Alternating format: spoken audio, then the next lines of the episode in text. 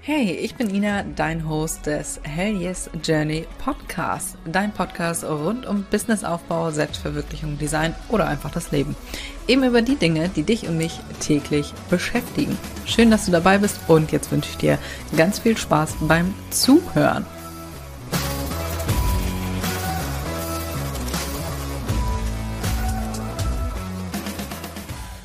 Herzlich willkommen zu einer neuen Podcast-Folge. Fünf fatale Fehler aus über zehn Jahren Selbstständigkeit.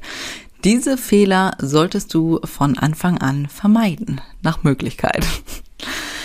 Ganz zu Anfang. Fehler sind natürlich menschlich, ja. Ich habe dazu ein kurzes Reel gemacht und ähm, das habe ich auch bei TikTok hochgeladen. Da kamen so viele Kommentare, dass die Leute teilweise die gleichen Fehler gemacht haben.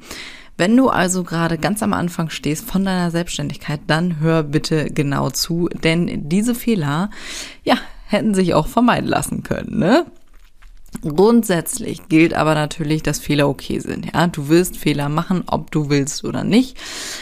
Ganz oft siehst du aber erst im Rückblick, dass deine Entscheidung ein Fehler war. Deswegen ist es super wichtig, dass du dir wirklich regelmäßig mal dein Geschäft anguckst, deine Selbstständigkeit und da wirklich mal eine Analyse machst. Am besten monatlich. Mache ich zum Beispiel auch und guck mir da wirklich mal alles an, was gut gelaufen ist und was vielleicht keine gute Idee war. Aber Geh immer mit bestem Wissen und Gewissen an eine Situation ran. Also beides, ähm, also hier habe ich gerade beides drin, also Dienstleistung und Produkte. Du kannst immer nur lernen bei der Sache. So, jetzt lass uns mal direkt in die Fehler starten. Fehler Nummer eins. Ah, den bereue ich bis heute noch. Kratzt an meinem Ego. Ich habe meinen Preis drücken lassen. Ich habe meinen Preis runterdrücken lassen, obwohl ich wusste, dass ich eh schon mega günstig bin, ja. Aber ich hatte da noch nicht so bahnbrechend das Selbstbewusstsein und das Ego, um da wirklich hinter meinen Preisen zu stehen, denn da kommen wir äh, nachher auch noch zu. Ich hatte nämlich auch gar keine Ahnung von meinen Preisen, also konnte ich da auch nie so wirklich hinterstehen. Also hätte da einer mal wirklich nachgefragt, äh, wäre ich, glaube ich, angeklappt, weil ich hätte das nicht rechtfertigen können.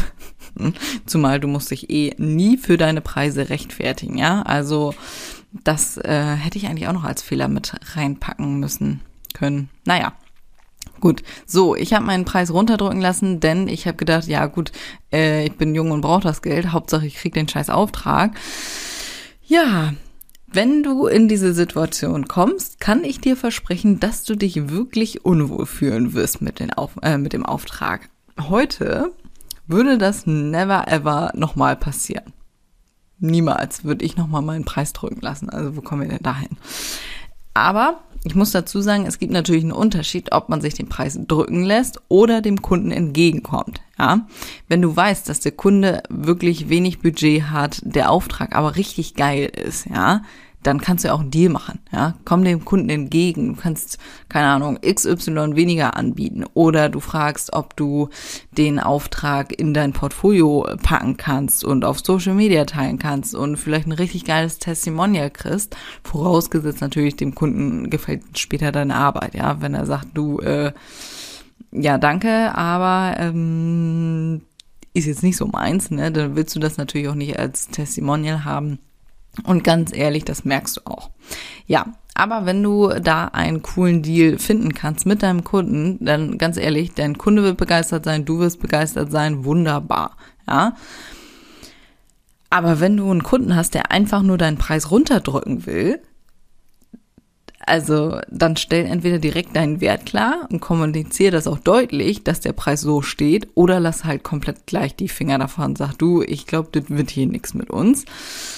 Ähm, ich persönlich find's super respektlos mir und meiner Arbeit gegenüber, wenn man den Preis drücken will. Finde ich, also nein. Also bei Produkten kann ich es ja fast noch verstehen, aber auch da, nein, wo sind wir denn hier, ja? Aber bei Dienstleistungen finde ich es richtig, richtig frech. Also, Alter, das ist einfach meine Lebenszeit, ne? Also, nee, nee, einfach nee. So, Punkt Nummer zwei, schlechtes Bauchgefühl. Ich habe Kunden angenommen, wo ich von vornherein kein gutes Bauchgefühl hatte. wirklich jedes verdammte einzelne Mal ist der Auftrag kacke geworden, ja. Also, oh Gott. Ich kann ja so sagen, wenn du also nur ansatzweise ein komisches Gefühl hast, dann lass es sein. Ja, lass, lass einfach die Finger davon oder verlang einfach einen sehr hohen Preis quasi als Schmerzensgeld. Das hat irgendwann mal einer zu mir gesagt und ich fand es super witzig und seitdem habe ich das auch gemacht. Also wenn ich wirklich gar keinen Bock hatte auf den Auftrag, ne, dann habe ich mehr Geld genommen. Ja, der Rest war dann halt einfach Schmerzensgeld. Fehler Nummer drei, den ich gemacht habe, einen Auftrag zu spät abgebrochen. Auch hier, ne, kommen wir ähm, auch zum Bauchgefühl.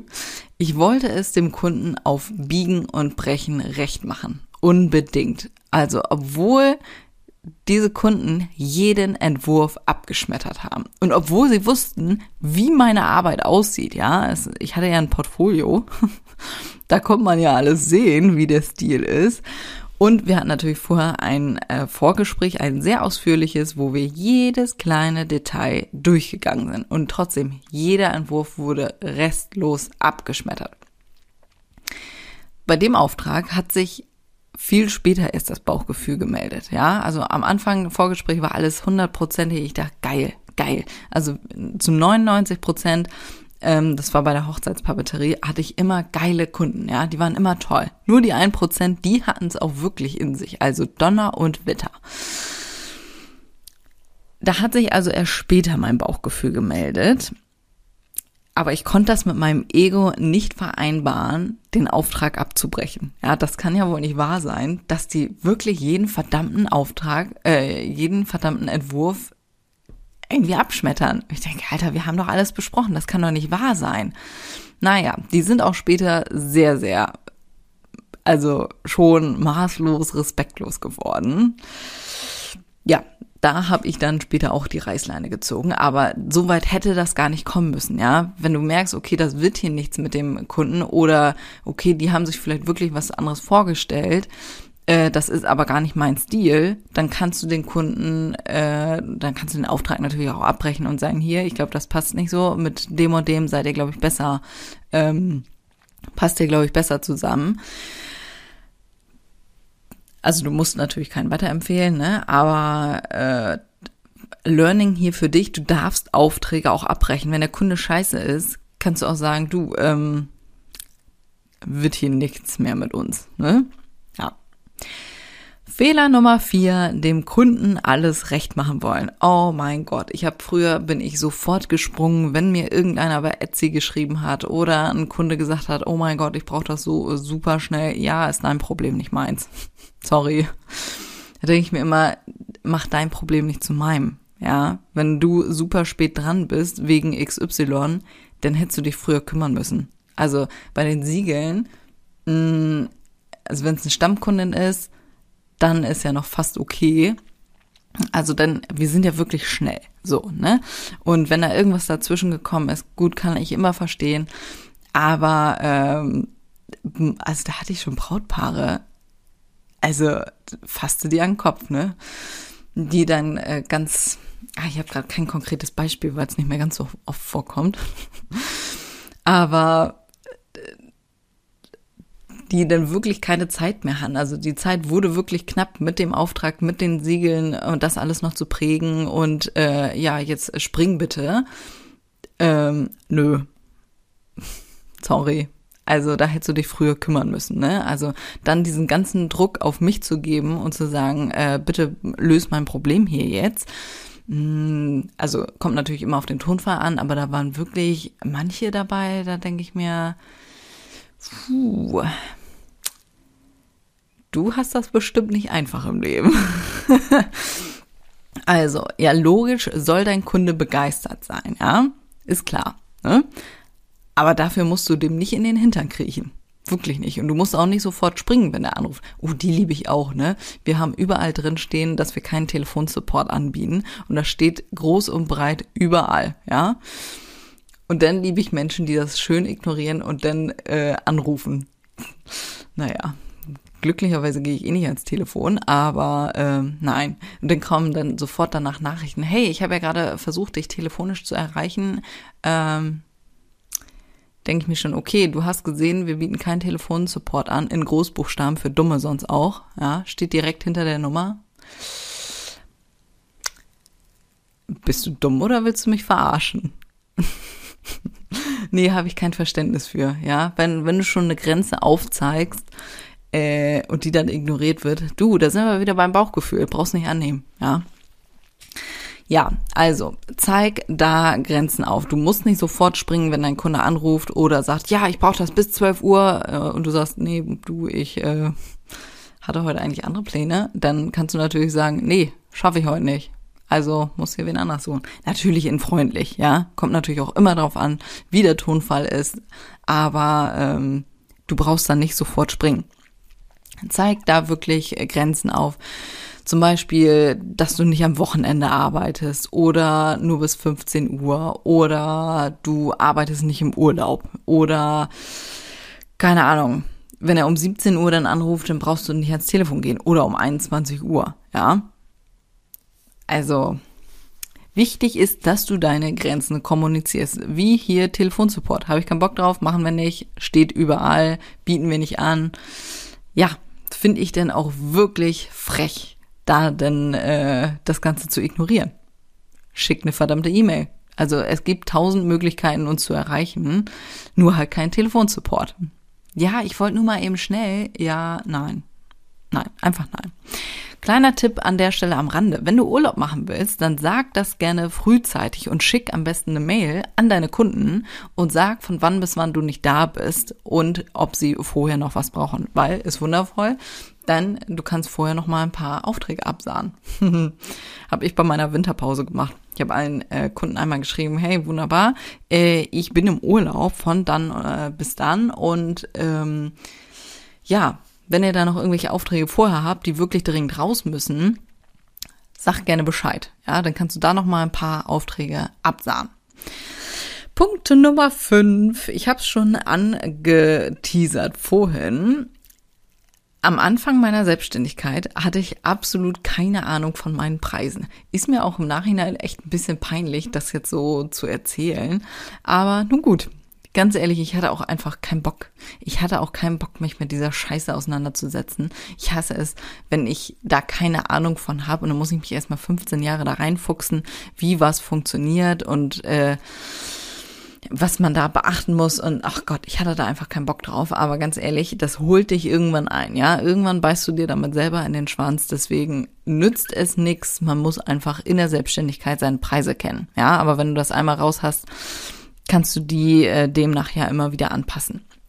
Ich habe damals einfach ähnliche Preise genommen wie meine Mitbewerber und habe gedacht, naja, das wird ja schon passen, ne? Also, ja, das war nicht so klug, das war dumm. Ich konnte also gar nicht wissen, ob ich tatsächlich eigentlich auch Gewinn mache bei der ganzen Sache. Ja, wie hoch ist denn eigentlich meine Marge bei welchem Produkt? Und wo sollte ich demnach auch mehr Zeit rein investieren? Wenn du also die ganze Zeit eine Dienstleistung oder ein Produkt verkaufst, wo du nur minimal Marge hast oder Gewinn dran hast, ja, das ist, ähm, kannst du machen, aber dann ist es halt scheiße.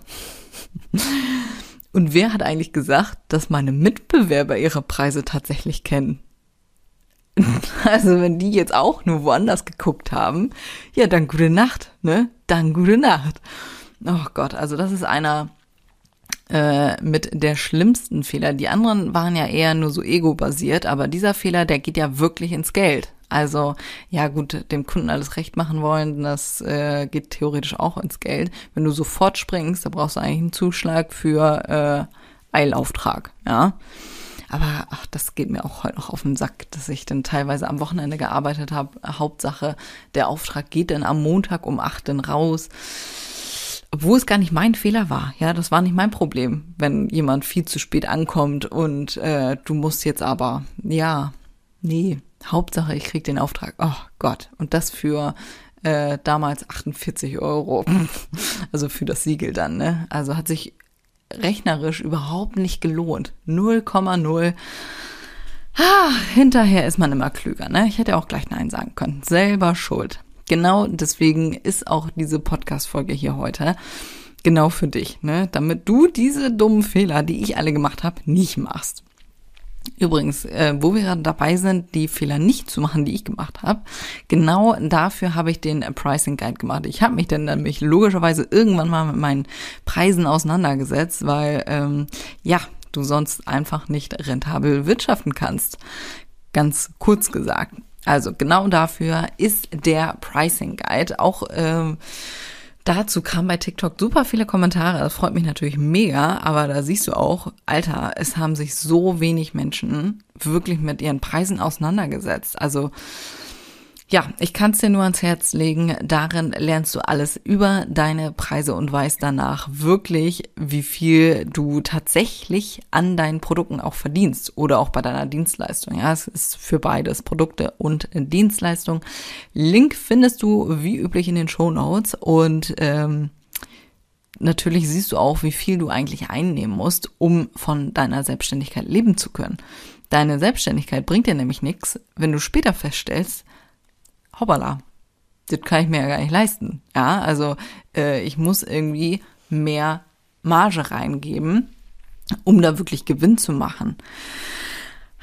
Bitte, bitte tu das nicht. Mach nicht die gleichen Fehler wie ich, sondern guck dir wirklich deine Preise an. Wenn ich mir jetzt überlege, wie viel Geld ich einfach auf dem Tisch liegen lassen habe, weil ich meine Preise nicht kannte, oh Gott, ey. Ah, ich würde mein jüngeres Ich gerne schütteln. Aber nun gut, ne, aus Fehlern lernt man. Ansonsten hätte ich dir jetzt auch gar nicht hier von meiner Erfahrung erzählen können. Also in dem Sinne war es vielleicht doch ganz gut, diese Fehler zu machen, ne? Ja, so, das waren meine Fehler, äh, meine fatalsten Fehler in meiner Selbstständigkeit. Schreib mir gerne mal bei Instagram unter dem Reel dazu äh, mit den Fehlern, was deine Fehler waren. Das würde mich ja sehr interessieren. Hast du die gleichen Fehler gemacht oder äh, kamen da noch ganz andere Fehler? ja, würde mich freuen. Guck dir den Pricing Guide unbedingt an. Und in diesem Sinne wünsche ich dir jetzt viel Spaß hier einmal beim Anhören noch. Also mach dir da gerne Notizen, was du vielleicht vermeiden solltest. Hol dir den Pricing Guide und dann hören wir uns nächste Woche wieder. Bis dahin.